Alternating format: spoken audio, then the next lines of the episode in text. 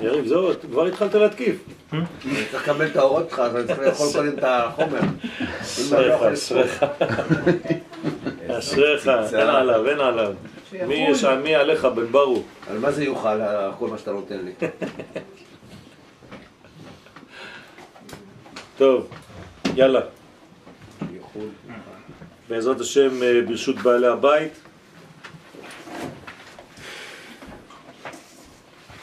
ברשות אה, אבישי וערגה אל, אה, שבעזרת השם אנחנו נדבר על חודש אדר כהרגלנו בקודש בסייעתא דשמיא.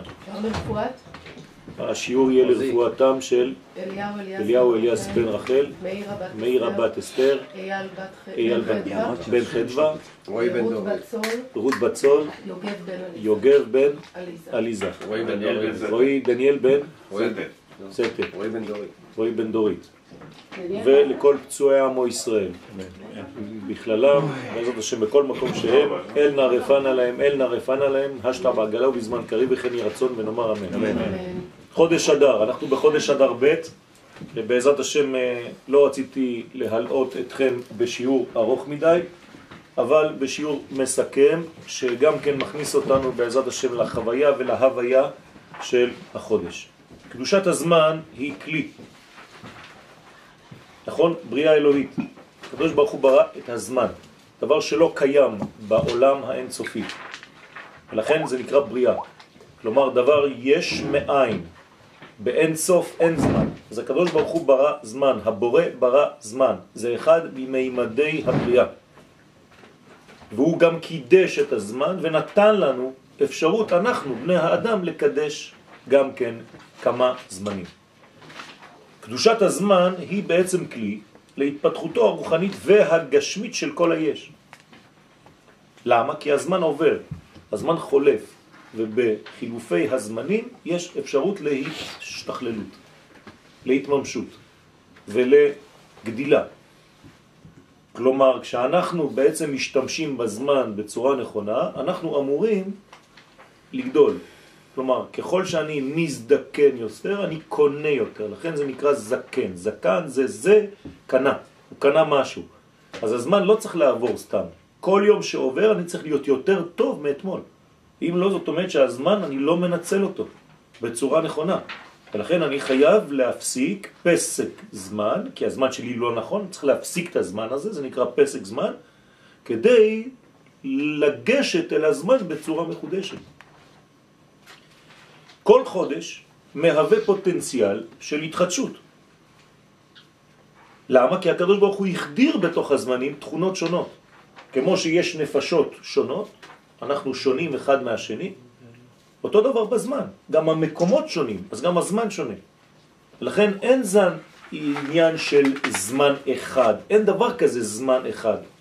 הזמן הוא בעצם פועל יוצא של כל מיני שידוכים בין הנפש בין המקום לבין הזמן ההוא.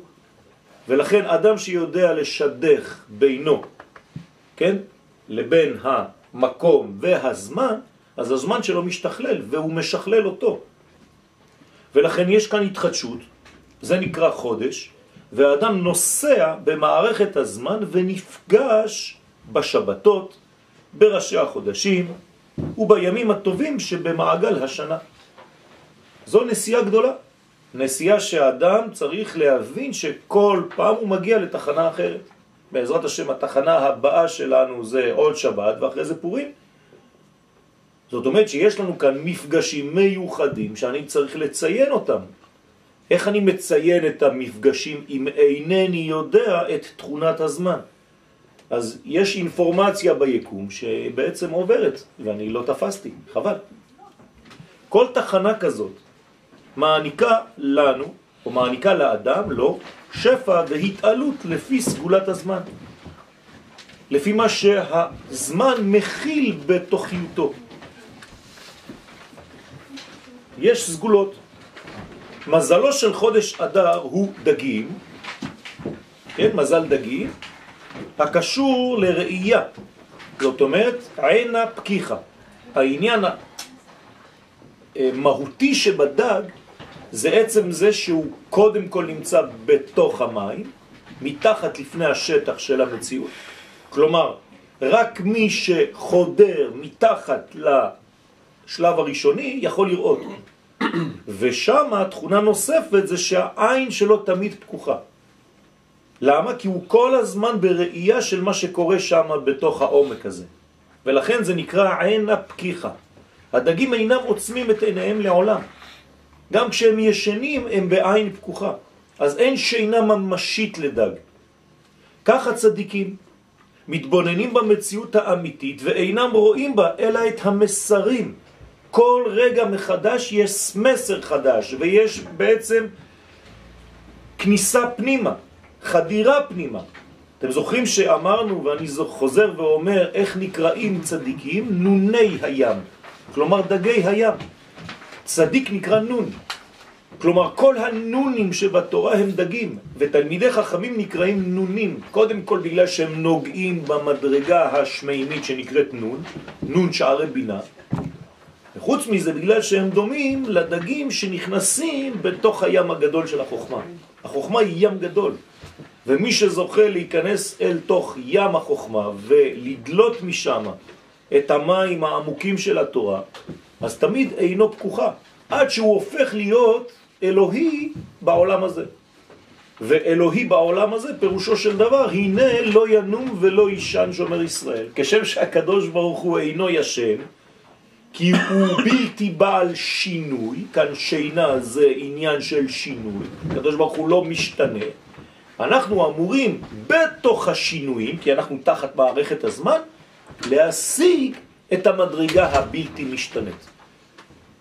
אני אומר את זה במילים פשוטות, מתוך השינויים להשיג עניין של נצח. זה דבר קשה מאוד, זאת חתונה כמעט בלתי אפשרית. אני בעולם חולף, ובתוך העולם החולף אני חייב למצוא קו, חוט של נצח. כמו הבריח התיכון המבריח מן הקצה אל הקצה בתוך המשכן. מי שמצליח למצוא את החוט, את חוט השדרה של הנצח בתוך העולם החולף, ניצח. מלשון נצח. זה הניצחון האמיתי. ולכן יש מסרים שמועברים במשך הזמן, כמו שיש מסרים שעוברים בזהות, כל אחד יש לו בעצם בניין אחר, זהות אחרת, יש לו מקום משלו, ועכשיו אנחנו מדברים על זמן משלו. ואני צריך לקדש את הזמנים. כלומר, להפוך את הזמן החולף למנגנון שיכול להכיל קודש. כוחו של חודש אדר קשור להתבוננות נכונה על החיים. זה המסר הראשון, רבותיי. להסתכל מחדש, להתבונן מחדש, להעמיק בראייה שלנו על המציאות. למה אני אומר את זה? כי בחודש הזה כל מה שיקרה, יקרה תמיד בצורה נסתרת. זה הסוד של החודש. הדברים לא ברורים בחודש. הדברים נעשים מלובשים בטבע. הם לא בצורה מוחשית, לא נראה אותם. מי שיראה מבחינה חיצונית מלאכותית לא יבחין בשינויים. הוא צריך לראות בדקויות, יש דברים מאוד מאוד מאוד קטנים, ששם כשיש שינוי קטן כבר צריך להצביע על השינוי. ומתוך כך מגיעים לשמחה. זאת אומרת שהחודש הזה עניינו לשמוח, נכון? מי שנכנס אדר מרבין בשמחה, כלומר יש תועלת בעצם הריבוי שהאדם פועל אקטיבית להרבות שמחה, להוסיף. איך הוא יכול להוסיף שמחה? איך מוסיפים שמחה? כל פעם שאני אומר את הדבר הזה שואלים אותי איך להוסיף שמחה. פשוט מאוד, להתבונן יותר בנואנסים הקטנים שמשתנים. כלומר, אם ראיתי אדם חולה ויש שיפור קטן בחולי שלו, אפילו הקטן שיהיה, ואני כבר על הדבר הזה מצביע, זה כבר קצה חוט שאני יכול למשוך משם את כל הרפואה. אבל אם אני לא מזהה דברים קטנים ואני חייב שיהיה איזה משהו דרסטי ואני אומר לא, כל עוד וזה לא גדול, מהפך, מבחינתי לא קרה כלום, אתה אף פעם לא תראה גאולה. גם ככה לא תראה גדלים את הילדים שלך, כי הילדים שלנו גדלים יום יום. יום יום, אז אתה לא רואה שהם גדלים. אתה אף פעם לא תראה דברים דרסטיים. אתה צריך להיות ממש במרחק ולהיות בעומק כדי לראות את הניואנסים הקטנים האלה של השינויים, של ההתפתחות. רק מי שמתרחק דיו יכול לראות את זה. מי שלא מספיק מתרחק הוא לא יראה, כי השינויים בלתי נראים בהופעות המלובשות בזמן. ככה ההיסטוריה שלנו מלמדת אותנו לראות את הגאולה העכשווית. הגאולה העכשווית היא מתפתחת, אנחנו פשוט לא מבינים. וזה אנחנו כמעט כופרים באותה גאולה בגלל שהיא מתפתחת כל כך מלובשת בטבעיות מול עינינו, שאנחנו לא מזהים את השינויים, כמו ילד שגדל לידי. אבל אם אני פשוט אסריט לכם את מה שקרה לפני מאה שנה ועד היום בסרט מהיר של עשר דקות, אתם פשוט תתחילו לבכות. אתם תתחילו לבכות, כולכם, ממה שקרה מאז ועד היום. וכשאתה לא רואה את זה בצורה כזאת, אתה פשוט מתרגל למצבים, אתה לא רואה את ההתפתחות. זאת השמחה של חג הפורים. שמחה נובעת מעבודה פנימית, זה לא הוללות, זה לא סתם איזה דבר חיצוני, זה לראות מה שיש מעבר למסכה. זה העניין של המסכות בפורים. מי שלא רואה את זה, הוא לא מבין, הוא רואה עולם מלאכותי שלא מתקדם כמעט. זה הרמז במגילת אסתר בפסוק יבוא המלך והמן היום. תשימו לב, בסיטואציה מאוד מאוד קליפתית הייתי אומר, של הזמנה של אסתר שהמלך אחשורוש והמן יבואו למשתה, גנוז בראשי תיבות של הוויה י' כו' כ'. מה חכמים רוצים לרמוז לנו בזה? פשוט מאוד. שכשלפעמים קורה משהו מבחינה פוליטית אפילו, כשאיזה ראש ממשלה מזמין מישהו, שאיזו אישה מזמינה כאן לצורך העניין אסתר, מבחינה טקטית, פוליטית, מי בעצם נכנס לסיפור? הקדוש ברוך הוא. אבל אתה לא רואה אותו. אתה רואה רק יבוא המלך והמן היום למשתה, אל המשתה אשר עשיתי. יש כאן שני גבהים, יש כאן שתי קומות. ואסור לנו להישאר בקומה הראשונה, ולכן חכמים אומרים לנו שזה לאורך כל המגילה ככה. שוב פעם, אני חוזר ואומר מה שאני אפתח שם, אפתח יותר רחוק, זה בעצם שיש סגנון מיוחד של גאולה של היום, שהוא סגנון שדומה יותר למה שקרה בסיפור הזה. הגאולה שלנו היום דומה ממש, כמעט זהה, לסיפור הזה במגילת אסתר. ולא בכדי, היא נקראת מגילת אסתר, כי מי שלא מגלה את האסתר לא יכול לראות כלום. הוא יראה סיפור. שעניינו לראות את השם יתברך בכל מצב בחיינו. אנחנו מפספסים את הקדוש ברוך הוא, הוא כל הזמן פה, כל הזמן, כל רגע. ואני מפספס אותו בגלל שאני כל כך עסוק ובלתי פנוי להקשיב, שאני כל הזמן או בפניקה על משהו, או בפחד על משהו, או בציפייה למשהו, ואני אף פעם לא חי את ההווה שהוא כל כך מלא בהוויה. לכאורה נראה כי מקור השמחה בחודש אדר הוא חג הפורים. כלומר, מי שלא מבין חושב שבעצם השמחה באה מפורים. אז בגלל שיש פורים בחמישה עשר לחודש, אז מי שנכנס אדר, למה לחכות? בוא נתחיל כבר מי שנכנס אדר, על סמך הפורים. זה לא נכון. אלא שאמרת חז"ל, מי שנכנס אדר מרבים בשמחה, נאמרה גם על חודש אדר ראשון. ואם זה נאמר על חודש אדר ראשון, הרי אין פורים בחודש אדר ראשון. אז על מה נמצאת השמחה? ומכאן ששמחת החודש אינה קשורה לפורים בלבד. כמובן שפורים, מה הוא יעשה? הוא יעצים את השמחה הזאת. הוא יוציא אותה, פורים מלשון פריה וריביה, הוא יעשה מזה תינוק. כלומר, מי שיראה את השמחה לפני פורים ואחרי פורים, יכול לראות אותה בפורים. אם לא, אתה לא תראה, גם בפורים לא תראה כלום. שמחת חודש אדר מיוחדת במינה, ועובדה חשובה לכך היא תוספת החודש הי"ג בשנה המעוברת, בשנה מעוברת, שעניינו להדביק את הפער בין השנה השמשית לשנה הירחית. השנה יש לנו שנה מעוברת, נכון? מה קרה בשנה הזאת? אנחנו בעצם רוצים להדביק את הפער בין השמש לבין הירח. מי שמבין קצת בתורת הסוד, הוא מבין מה זה אומר. זה אומר שכשנגרם יותר מדי פער בין השמש לבין הירח, הרי זה רק סימבולים, זה כוכבים שבעולמנו. אבל אנחנו יודעים לפי תורת הקבלה מי היא השמש בעולמות העליונים ומי הוא הירח. ואני יודע שזה בעצם הקדוש ברוך הוא וכנסת ישראל.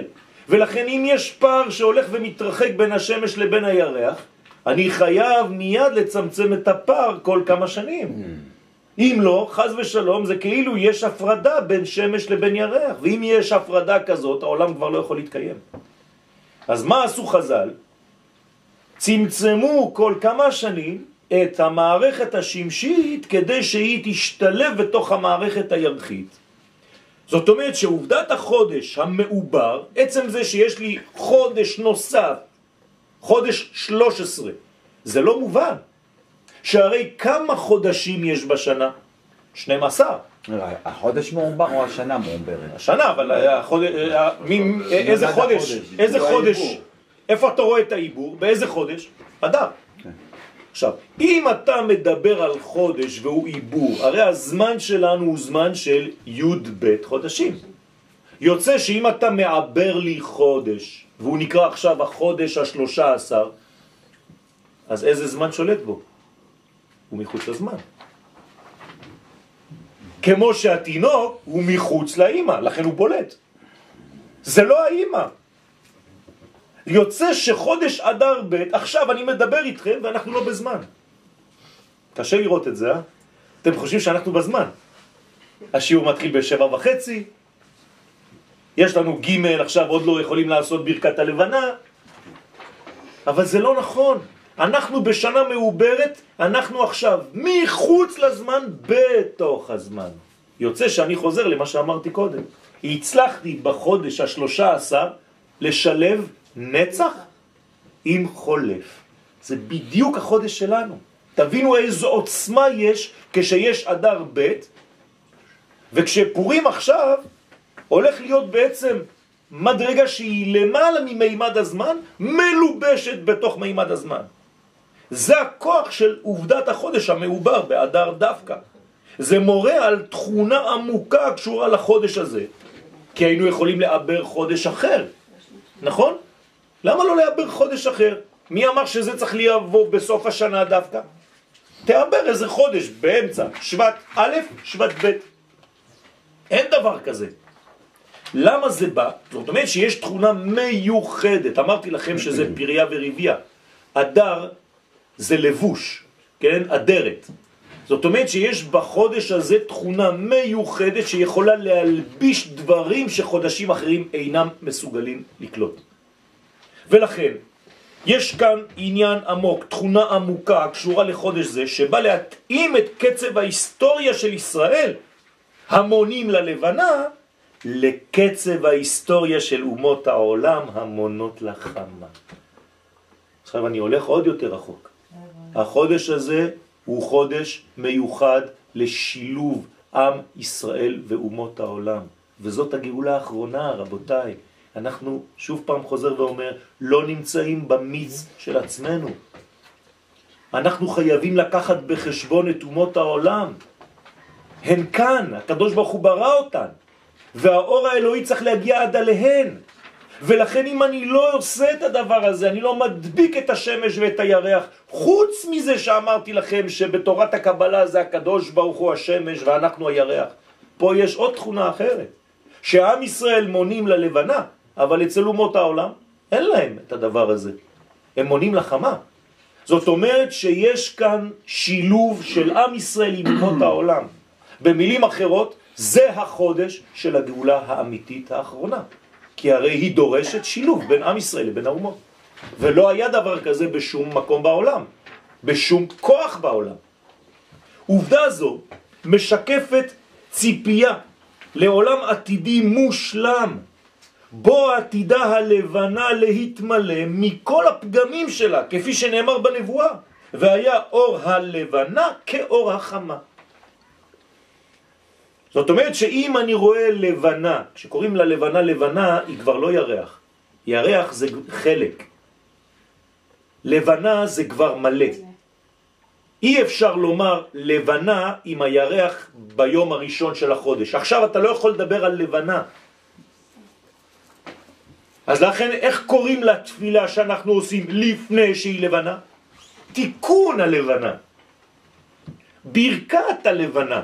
כלומר, אני רוצה שהלבנה תהפוך להיות לבנה. כלומר, שהירח יגדל ויהיה לבנה יום אחד. כי הוא רק ירח. הוא ירח לפני, הוא ירח אחרי, והוא לבנה רק יום אחד. רק רגע אחד הוא לבנה. את הרגע הזה אני צריך לקלוט, כי מה יש ברגע הזה? השמש מאירה בירח בצורה מושלמת. עד כדי כך שאפשר לחשוב שהשמש והירח זה דבר אחד. זה הסוד. עכשיו, איך יכול להיות שכשאני מסתכל על הירח, שהיא פי ארבע מאות פעם יותר קטנה מהשמש, היא באותו גודל? מעניין, לא? היא גם ארבע מאות פעמים פחות רחוקה. זה בדיוק אותו עניין. זאת אומרת שעם הבוהל שלי אני יכול לחסות את השמש, נכון? כי זה עניין של מרחק. כן, מי שלמד קצת פרספקטיבה מבין על מה אני מדבר. אז זה אותו דבר בירח. בגלל שהירח כל כך קרוב אלינו, 400 פעמים יותר קרוב מהשמש, אז אתה חושב שבעצם זה שני מאורות גדולים, זה אותו גודל. אבל זה לא אותו גודל בכלל. אבל זה לא חשוב. מבחינתך זה אותו גודל, זה מה שחשוב לאדם. האם זה מגיע אליי בצורה כזאת או אחרת? אני רוצה לומר לכם דבר אחד, מציאות היא לא מציאות כפי שהיא, היא מציאות כפי שאתה תופס אותה. אתם מבינים מה אני אומר? אין מציאות. לפעמים אנשים אומרים לי, אבל זה המציאות. זה לא נכון. אותה מציאות אתה תראה אותה ככה והשני יראה אותה ככה. על זה אומר הזוהר, אשרי מי שיחיה בדור הגאולה, ואוי ואבוי למי שיחיה בדור הגאולה. תלוי איך תתפוס את מה שיקרה. ולכן אני צריך לראות היום את הלבנה שהיא כל כך צ'ופצ'יקית קטנה כזאת, כמו שמש. אני אתרגם את זה במילים פשוטות. תעשה מכל דבר קטן בחיים שלך חג. תעשה חגיגות, תהיה לארג', תהיה שמח. מכל דבר קטן, אתה לא צריך להיות שמש. גם אם אתה ירח אתה יכול להעיר כמו שמש. גם אם פי מיליון יותר קטנה. זה לא משנה. מה שיש לך היום, מה שהקדוש ברוך הוא נתן לך היום, מזה תעשה חגיגה גדולה. זה העניין, זאת העוצמה. ככה אני ניגש לחיים הרבה יותר טובים. אז תושלם הכפרה על מיעוט הירח. שמחתו של חודש אדר נעוצה איפה? בתיקון השלם של כל המציאות. זאת אומרת, מי זה שאחראי על כל הדבר הזה? אני. כי לפי גישתי הדבר משתנה. אני אומר לכם מה שכבר אמרתי כמה פעמים, אז זה לא חשוב. היום אפילו במדע, כן? האירוע המדעי משתנה לפי החוזה, ולא לפי הניסוי עצמו. זה תלוי במי שמביט בו. מי שמביט בדבר משנה את הדבר. לכן אם אני משנה צורת הראייה שלי, אם אני הופך להיות דג, אם אני הופך להיות דג, מה זה להיות דג? זה לשתוק יותר ולראות הרבה יותר. לפקוח את העיניים ולהיות בתוך ים החוכמה. כי אם אתה רק מסתכל על השטח של הים, אתה לא רואה כלום. רק מי שמכניס.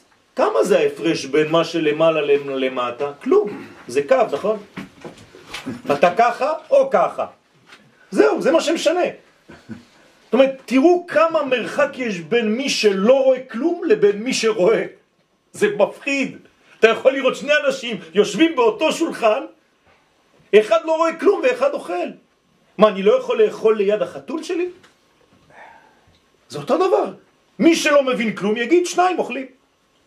זה לא אותו דבר. חודש אדר ביסודו הוא שיעור בתורת הגאולה. העיסוק בנושא המרכזי הזה מחייב יציאה מכל מצבי הגלות, בפרט ובכלל. תפסיקו להיות גלותיים בתפיסה. כשהגלות הופכת למצב נורמלי, כן? משתבשת המגמה האלוהית בעיני האדם. האדם כבר לא רואה כלום, הוא רואה רק גלות. הוא לא רואה גאולה כבר. גאולה זה דבר שמתממש ומתמשך ומשתכלל כל רגע. איך אמרו לנו חז"ל כדי שנבין טוב? למה דומה גאולת עם ישראל? בירושלמי, מסכת ברכות, פרק א', גאולתם של ישראל כמעה כמעה כמו שהשמש זורחת. מי שרואה ונמצא תוך כדי הזריחה, הוא לא רואה את השינויים. כי זה זורח תוך כדי שהוא מסתכל. אבל כשהוא ישן ופתאום ער, אז היה חושך ועכשיו יש אור. יש, יש משהו בזריחה שמסתכלים, אם מסתכלים לפני שהשמש יוצאת, כאילו יש מין בוהה כזה שבא ונעלם, בא ונעלם, בא ונעלם. כן, אז אה, עוד, עוד פעם, איך זה נראה? זה נראה בצורה שאתה צריך לעשות עבודה רצינית. דרך אגב, אם אתם רוצים שעיניים שלכם תהיינה בריאות, צריך להסתכל בשמש של הבוקר, השמש הראשונה, בלי שום משקפיים, בלי שום כלום, רק להסתכל על השמש. זה מבריא את העיניים, מבחינה מדעית.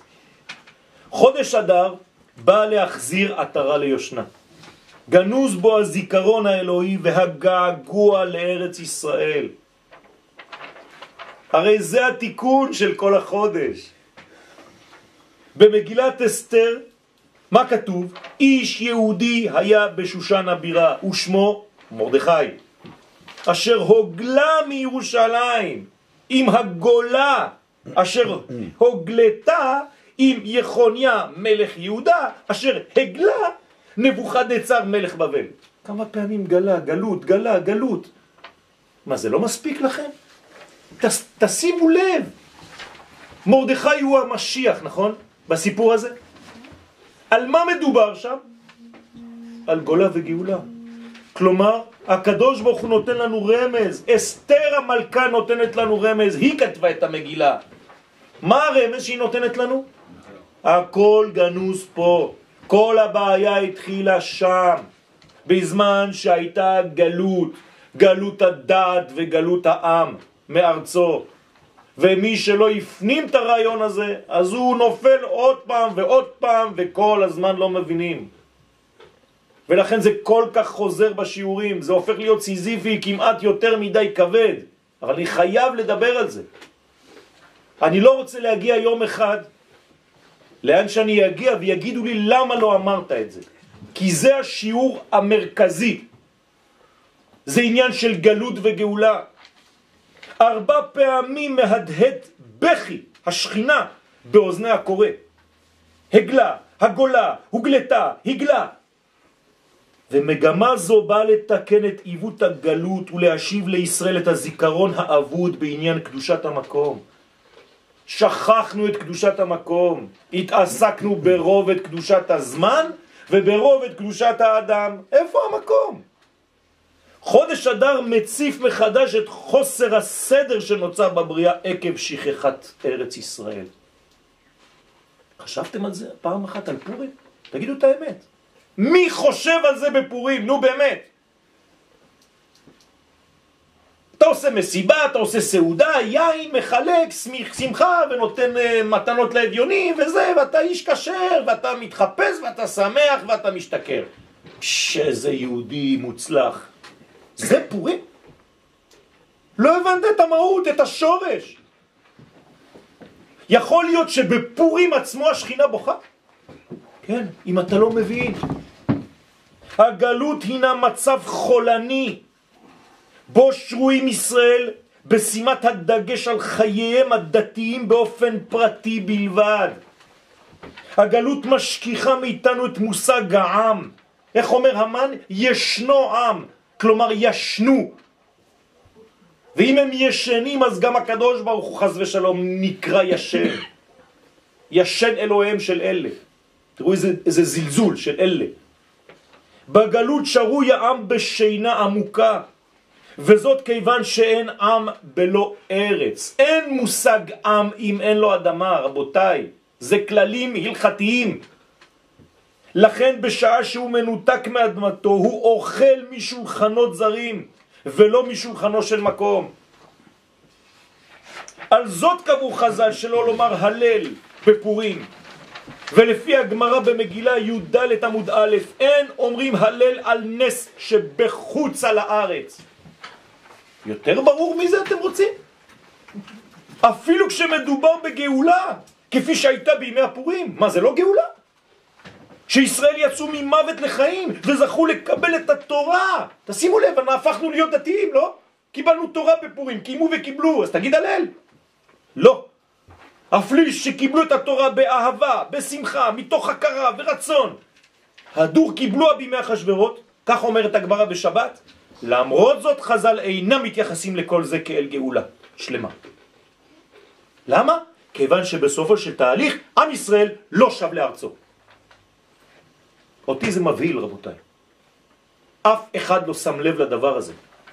לכן למרות שנס פורים מתרחש בשושן הבירה, קבעו חז"ל מקרא המגילה בהקשר לארץ ישראל בתול החודש. למה? בערים המוקפות חומה מימות יהושע בן נון. כדי לתת כבוד לארץ ישראל ולהסביר לך בתת מודע שגם כשתקרא את המגילה אתה תקרא אותה בגלל שנותנים כבוד לארץ ישראל. מישהו פה יכול להסביר לי מבחינה הלכתית מה הקשר? הרי זה קרה בשושן הבירה, מה אתה אומר לי בימי ישוע בן נון בארץ ישראל? זאת אומרת שחז"ל בכל סיטואציה באים ומדגישים את הכוח של ארץ ישראל.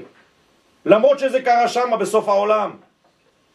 ואף על, ועל אף התקופה הזוהרת וההתעלות הרוחנית שהיו לישראל לאחר הגזרות שבוטלו שם, וכתוב ושלטו היהודים המה בשונאיהם, לא נשכחה קדושת ארץ ישראל מרבותינו.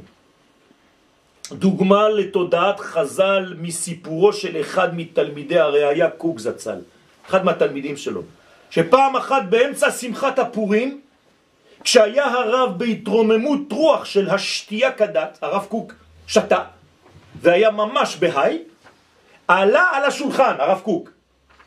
כן, תדמיינו, הרב קוק על השולחן עכשיו, וקרא בקול רם ובהתלהבות קודש, ואיכך אוכל וראיתי באובנן מולדתי. תראו מה הוא אמר. עם כל השמחה הזאת, אני הרב קוק לא יכול לסבול שהמולדת שלי באובדן. וסיים באלו המילים, זוהי כל התורה כולה. יש תורה יותר חזקה מזאת? אני פשוט יכול להפסיק פה ולהתחיל לבכות מהתרגשות. אין יותר חזק מזה. כל השאר זה הכל פירושים לזה, רבותיי. חודשי אדר וניסן שייכים לגאולה, ואשר על כן הינם זמנים שהעוצמה בהם מרובה. רק יש הבדל. ההבדל בין אדר לניסן הוא גאולה נסתרת לעומת גאולה גלויה. זהו. בניסן הכל גלוי, באדר הכל סתום ונסתר. סיפורם של מרדכי ואסתר מתאר אירוע טבעי שאינו מזכיר ולו פעם אחת בלבד את שם השם. כלומר, מי שקורא את המגילה יכול לומר, אבל הקדוש ברוך הוא לא נמצא בסיפור הזה. זה סיפור לאומי של אדם, של כמה אנשים שהשתלטו בזמן היסטורי כזה או אחר. איפה הקדוש ברוך הוא פה? כל הניסים שם מוסתרים במהלכים טבעיים בניגוד למה שאירע בגאולת ישראל ממצרים. כלומר, במצרים כל שנייה הקדוש ברוך הוא הוציא אותנו. הקדוש ברוך הוא עושה, הקדוש ברוך הוא יורד, הקדוש ברוך הוא מביא דברים, הקדוש ברוך הוא... ועם ישראל בכלל פסיביים, כלום. פה הכל הפוך. יש להבין שמבחינה זו גבוהה ביותר גאולת אדר מגאולת ניסן. זה הרבה יותר חזק רבותיי. רק הילדים הקטנים רוצים גאולה כמו בניסן. עם מלא ניסים. אנשים בוגרים, יהודים חזקים, לא רוצים את זה. כיוון שעובדה זו מרוממת את ראייתו של האדם למה שמתרחש מבעד למהלכים ההיסטוריים הטבעיים. האדם כבר בוגר, הוא יודע שהקדוש ברוך הוא גנוז ומתלבש באדרת. מי שמסוגל לראות את ההשגחה העליונה בחיים, מי שמסוגל להבין שהכל מנוהל מלמעלה, עושה עצמו שותף למהלך האלוהי. אני מבין שזה הכל מלמעלה. אז כשהדברים קורים כאן, זה הקדוש ברוך הוא, רק בלבוש של אדם כמוני. ולפעמים אדם אפילו שלא דומה לי. ולפעמים אתם יודעים מה? אדם שאין לו כיפה. ולפעמים אתם יודעים מה? אדם שאין לו ציציות ולא שומר שבת. הקדוש ברוך הוא יכול להשתמש בו? בוודאי. אתה תקבע לקדוש ברוך הוא איך הוא ינהל את גאולתו? מארבע רוחות בואי הרוח. הגאולה יכולה לבוא מכל הכיוונים. אני צריך להשתדל, כמובן. לא בכדי מזל החודש הוא מזל דגים. הדגים חיים בתוך המים. וזהו עניין של הסתרה. עולמנו דומה לים, לעומת העולם הבא הדומה ליבשה. אנחנו בתוך ים, מה קורה בים? כל הזמן ככה, כל הזמן ככה. אתה לא יודע לעמוד יציב. ביבשה אתה ישר. החיים שעל היבשה גלויים ויציבים. החיים במים מטלטלים וחסרי עוגן. מי שמסתכל מעל פני הים אינו מודע לעולם הגדול שמתחת למים. הוא לא רואה כלום. שמתם לב שביציאת מצרים הלכנו ביבשה, בתוך הים. מה זה אומר? שמצאנו את העולם הבא בעולם הזה. עכשיו אתם מבינים מה זה אומר? זה לא סתם תיאור שהמים נפתחו, זה לילדים קטנים זה. מי שהולך ביבשה בתוך הים זה אומר שהוא מצא את הדרך שלו בתוך העולם הגועש הזה. ועוד יותר מזה, חזק, בים ביבשה. כלומר, הוא נכנס לים לפני שנראית לו יבשה. ובתוך הים הוא מוצא את הדרך. לא סתם אומר הארי הקדוש על חודש אלול, שכל הכוונה שם, מה זה? נותן בים דרך. זה הכוונה של הארי הקדוש. שם כל הכוונות של חודש אלול, הנותן בים דרך. חפש את הדרך. בדרך תמצא את כל הדברים. מה זה אומר? תתחיל ללכת, תפסיק לחשוב לפני שאתה הולך. מי שיותר מדי חושב הוא אף פעם לא בדרך. מי שכבר בדרך עושה תפילה. מתי אני עושה תפילת הדרך? לפני שאני יוצא, או שאני בתוך המכונית כבר? בתוך המכונית כבר התרחקתי כמה קילומטרים מהכפר, נכון? למה אתה לא עושה תפילת הדרך כשאתה מתניע את המנוע? לא, כי אתה עדיין לא בדרך, אתה רק במכונית. כלומר, חכמים אומרים לנו, תעשה. אחרי זה אתה תשמע גם כן. נעשה ונשמע, תתחיל לנסוע. אם לא, אתה תפחד, אתה תתרפא לפני שאתה מתחיל כבר. יהיה לך רפיון ידיים, אתה תתקרר. לא לפחד רבותיי. כל פעם שאנחנו רוצים לבנות משהו, לבנות עסק, אתה מתחיל לעשות חשבונות, זה מפחיד אותך מלכתחילה, אתה כבר לא עושה שום דבר. כל פעם שאתה רוצה לקנות משהו, אתה אומר, כן, הערך של זה עוד מעט ירד, אז זה הכל יורד והכל יורד, אז מה אתה עושה בחיים? בטח שהכל יורד, אבל זה לא נכון ראייה כזאת. צריך להתקדם ולבנות, והקדוש ברוך הוא רוצה שנשתכלל בצורה כזאת. אם לא, אתה לא עושה כלום.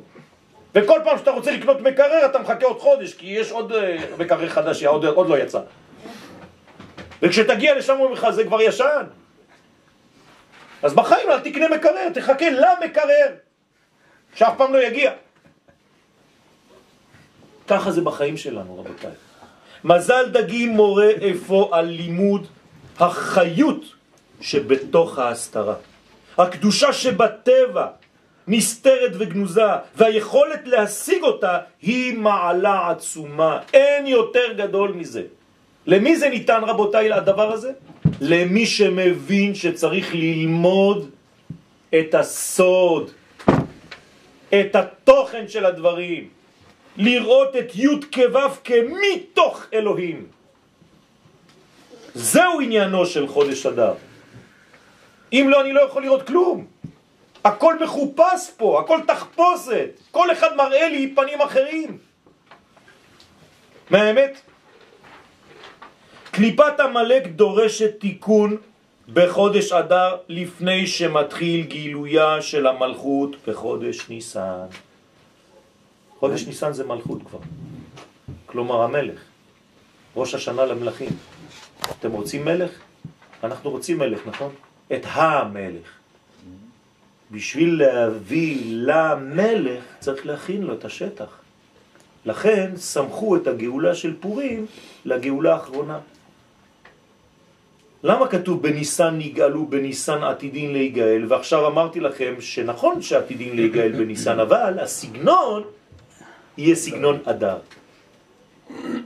כלומר, אנחנו ניגאל בניסן, בסופו של דבר הגאולה הסופית והחותמת תהיה ניסן. אבל איך נגיע אליה? בסגנון מחודש, סגנון אדר. סגנון שיגלה את הקדושה הנסתרת בטבע. את כל הנואנסים הקטנים שאתם מפספסים, שאנחנו מפספסים, כי אנחנו יותר מדי חוסר סבלנות. לא רואים כלום. אלוהים, אה, עין לא ראתה אלוהים זולתך למחכה לו. יעשה למחכה לו. כלומר, מי רואה אלוהים בחיים שלו? רק מי שיש לו סבלנות, והוא רואה תזוזות קטנות. אנשים רוצים חידושים גדולים, כל דבר פתאום חידוש גדול, זה לא שמה. החידושים הגדולים הם בדקויות הקטנות שהוספת עכשיו. מי שמסוגל לראות עוד רובד חדש שהוא לא השיג עד היום, ניואנס קטן, זאת הגאולה האמיתית רבותיי. תפסיקו לחכות כל הזמן לאיזה מין אה, הר סיני גדול. הכל בחיים יהיה קטן. ולאט לאט שמה נסתרים הדברים הגדולים. ואתה יכול להגיע לסוף החיים ולהגיד, כל החיים שלי סתם, לא ראיתי כלום. חבל. אמרתי לכם, תעשו סרט מהיר. תראו איך אנשים מתרגשים כשהם עושים סרט בחתונה או בבר מצווה על כל מה שהיה עם התינוק הזה שגדל ונהיה מה שהוא היה. כמה זה לוקח? שלוש דקות? כולם בוכים, נכון? למה? כי פתאום אתה רואה את הכל. אבל כשאתה רואה יום, יום, יום, יום רודף יום, אתה לא רואה כלום. אז התיישנת, הזדקנת, אתה כבר לא רואה כלום. גם המלחמה נגד קליפת המלאק גנוזה יותר מהמלחמה נגד קליפת מצרים. הרי כל חג בא עם הקליפה שלו. מלחמת המלאק היא קודמת, קודמת לפורים. אם אין קדימה של מלחמת המלאק אי אפשר לבוא לפורים. המלחמה הזאת היא גנוזה, למה? כי המלאק הוא סוד דעת דקליפה. אתם יודעים מה זה דעת דקליפה? אללה יסתר. זה דבר מאוד מאוד קשה. איפה זה מתחבא? בעומק. זה לא איזה מלחמה שאתה רואה אותה בגלוי, אתה יוצא כמו מצרים שרודף אחריך. לא. זה מבלבל את האדם בהפרדת השכל מן הדמיון. שיעור של אחרי הצהריים. הוא לא נותן לך לראות קשר בין השכל לבין הדמיון שלך. בהפרדת תורתו של משה מתורתו של אהרון. אין השם שלם ואין הכיסא שלם עד שיכלה זכרו של עמלק מן העולם. כלומר, מי שלא סילק את עמלק שלו, הוא לא רואה את השם בעולם הזה בשלמות, והוא גם לא רואה את הכיסא, כלומר, שום דבר לא מתאים לו. אתם זוכרים שהרב קוק אמר שמדינת ישראל היא הכיסא של כבוד השם בעולם. כלומר, מי שלא מבין את זה, הוא לא רואה את הכיסא. הוא לא יראה את הכיסא. זאת בעיה לא לראות את הכיסא. כי אם אתה לא רואה את הכיסא כי חסרה א', אז אתה רואה רק את הכיסוי, כס. זאת הבעיה שלנו. ואם אתה לא רואה את היודקה ביודקה ואבקה, אתה רואה רק את התוצאה.